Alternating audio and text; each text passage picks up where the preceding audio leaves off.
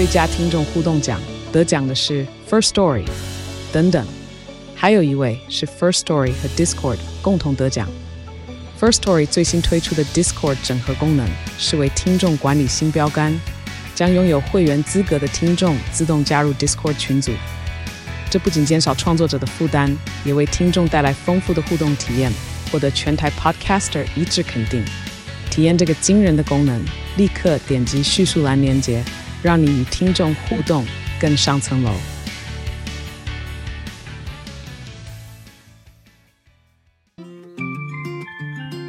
嗨，你正在收听他耍的健康管理，照顾你的身心灵。今天你打算去运动吗？昨天或前几天有运动吗？还是觉得嗯周末再动好了，我们六日的时候再去安排一下运动？国家卫生研究院啊有一项研究发现，有运动的人跟没有运动的人相比。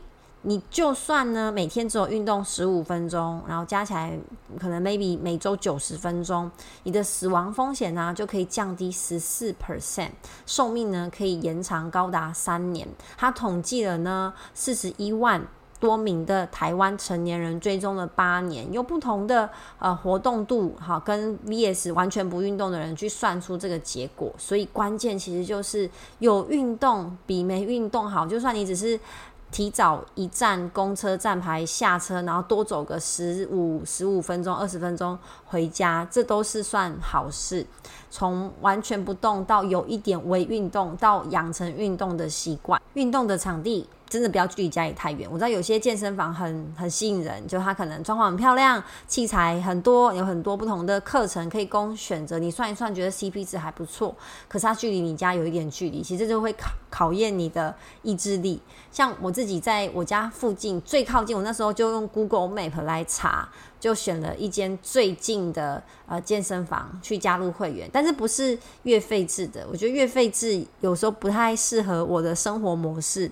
呃，有时候我一个礼拜会很空闲，几乎每天都可以去运动。像我这礼拜一到四就都真的都都在运动，但有时候一忙，可能这一个礼拜的行程几乎都要在外面跑，那真的可能一天就只有十到十五分钟可以运动，我就瑜伽垫打开。就做一个比较高强度的 heat 的运动，所以我我个人觉得月费制比较不适合我。但如果你的生活作息其实是很规律的哦，因为毕竟我算自由工作者，所以跑来跑去的真的不太一定。那如果你的上班生活作息很很规律，月费制的可能就会适合你。可以算一下你每周可以去这个健身房多久几天，好一次待多久。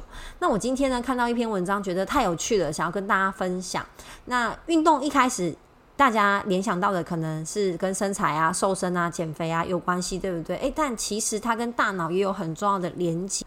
台湾在二零二五年的时候将正式迈入超高龄化社会。依照国际的定义呢，就是六十五岁以上的人口占总人口比例高达百分之二十，也就是我们在路上看到啊，每五个人就一个人是六十五岁以上。但是你有可能看不出来，我们可以留住我们的外貌，但器官的使用的确是随着年龄的增长而使用越来越久。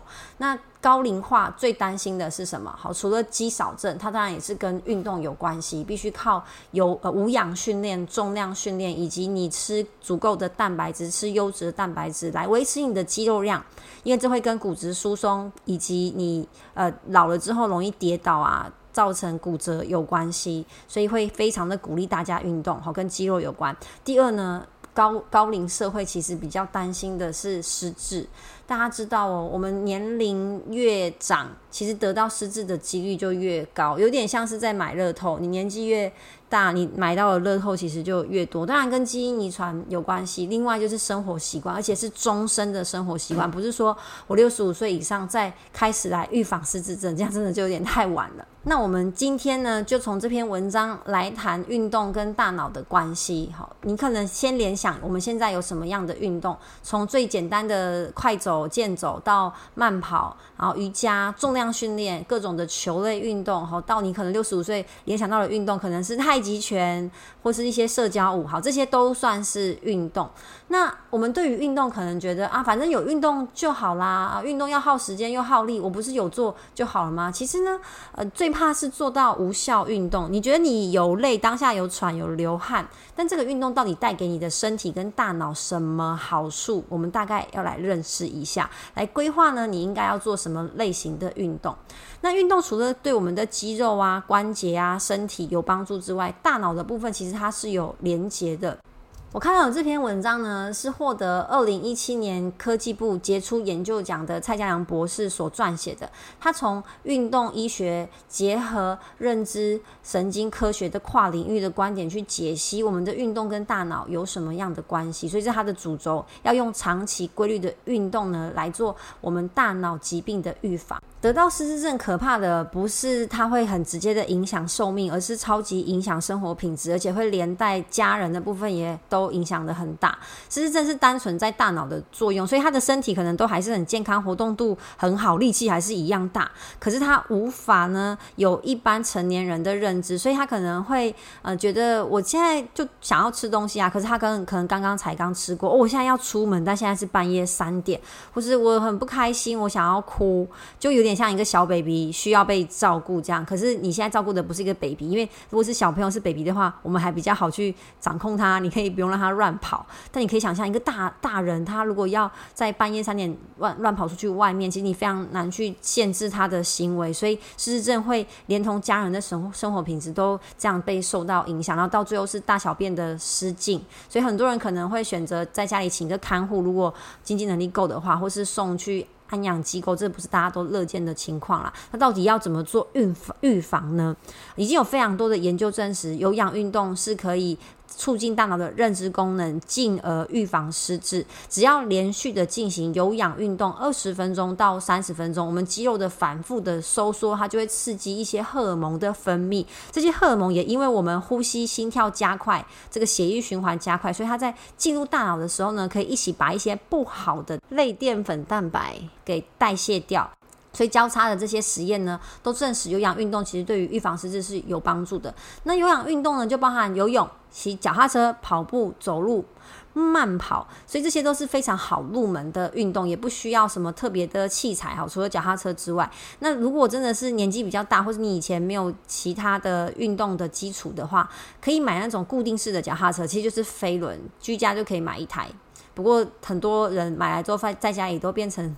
另外一种衣架就用来挂很多衣服跟外套。如果你没有固定运动的话，在家里买一些健身器材不一定真的在家就会认真运动，就要看你自己的习惯养成啊。有些人是真的会很规律、很纪律。我买了这些运动器材在家，我就很认真的运动。但有些人就一定要走出门才会有运动的感觉，看自己的规划。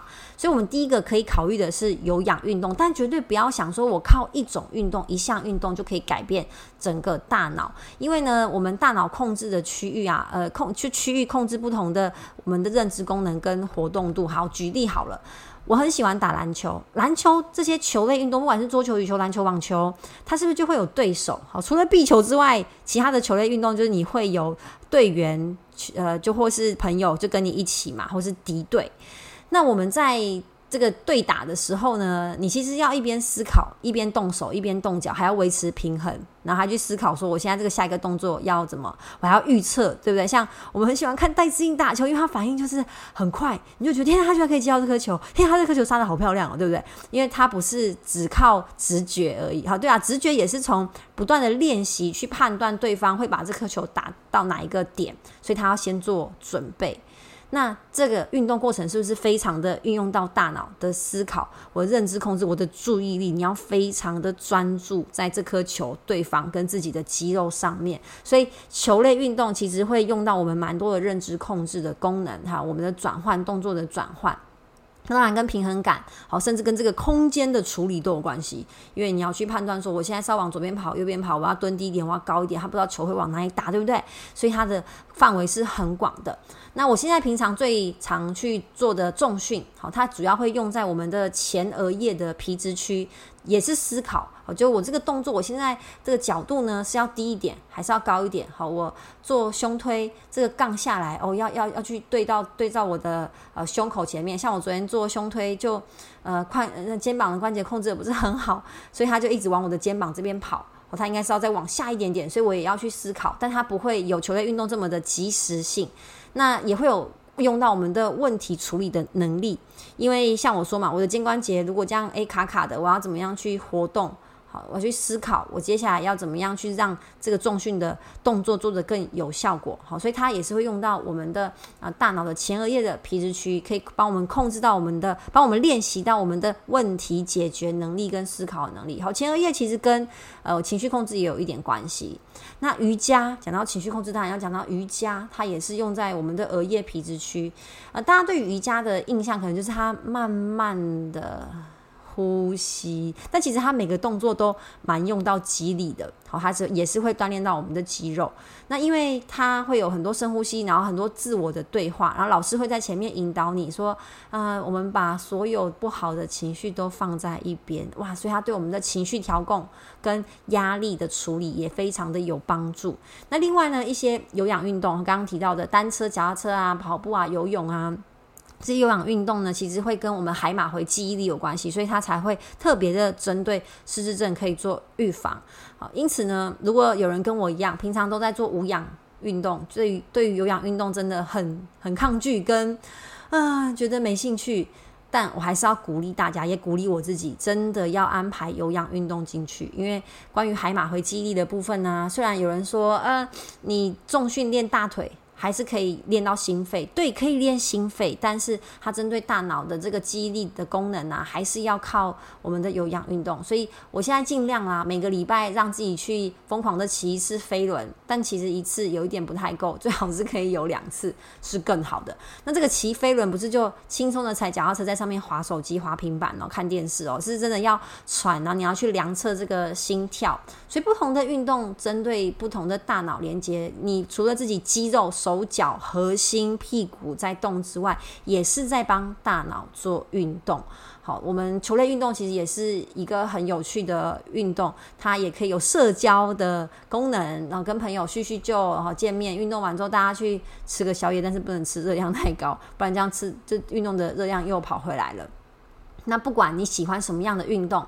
如果你是以健康为前提的话呢，尽量排不同的运动在每一周或是每一个月。那当我们鼓励长辈呢多运动可以预防失智的时候，可能很多人就会觉得，可是我每天都有做很多事啊，家事啊，或是呃我还有在一些简单的工作啊，或者我去公园走一走啊。但严格来说啊，运动如果没有一定的强度的话，那个都不算运动，比较像是劳动。所谓的运动啊，蔡家良博士说呢，他必须要能够增进某一项的体适能的指标，像是肌力。好，你呃单纯对抗一个呃重量可以推起来最大的的力气，或是肌耐力可以做几组几下，这两个当然都是很重要。还有心肺，像我们有时候去做健康检查，它是会测你的心肺功能。如果它你的运动没办法去增进某一个指标，它都比较是劳动。那劳动其实是在消耗身体，跟你就消耗时间。好，体适能的标准才是去测量你的运动有没有达到效果。那我自己是真的习惯固定呃测量我的体重体脂，因为想要增肌嘛，这也是一个指标啦。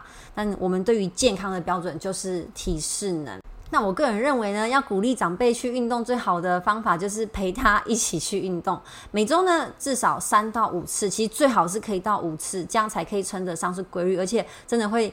觉得一天没运动好像怪怪的，像我自己现在真的就是这样。然后每次呢，三十分钟是最少的，如果可以六十分钟的话更好。但六十分钟对于一般长辈来说可能就有点长了，所以至少三十分钟。那心跳呢，达到最大心率的六十五 percent 以上。那最大心跳的算法是两百二减掉年龄，然后乘以六十五，所以大家可以算一下自己的最大心跳率。现在有很多运动手环其实都可以测量你的心跳，在运动的时候可以看一下，哎，我现在有没有达到。到这样子的运动效果，单次的运动效果是没有帮助的。像我前阵子去参加路跑，我那一天跑了，呃，我有点忘记了五公里吗？五公里，那是单次的，它并对于你。真正身体的改善其实是很有限的，它必须要融入你的生活当中，就跟刷牙洗脸一样，是一个习惯，才能够真正的促进我们身体的健康。那长期运动这个习惯养成，至少啦，你四个月以上才会比较有感觉，不管是你的大脑啊、认知功能啊，或是你爬楼梯的时候比较不会喘，好，甚至觉得身形有改变，真的要给自己一段时间。所以你今天运动了吗？明天会去运动吗？把这件事情排进你的日常生活当中吗？跟自己的身身体跟大脑好好的相处，好好的对待它。然后顺便在这边跟大家分享一下，我的 IG 呢，现在会开始 PO 一些影片来跟大家互动，因为我其实花了一些小小的心思在思考，我要怎么样。让我的 IG 的内容更丰富，其实非常需要这边的听众呢来支持。我知道我的 Pocket 其实听众很多，但是转换到 IG 跟 Facebook 的比例真的有点低，可能是我自己也不太擅长经营社群媒体。我真的很想知道呢，什么样的内容可以帮助大家更多。我之后呢，可能也会办一些活动或是互动。真的要非常感谢很多听众的支持，我会继续努力的。你的支持呢，就是我继续录 Podcast 的动力啦。我们下一集见，拜拜。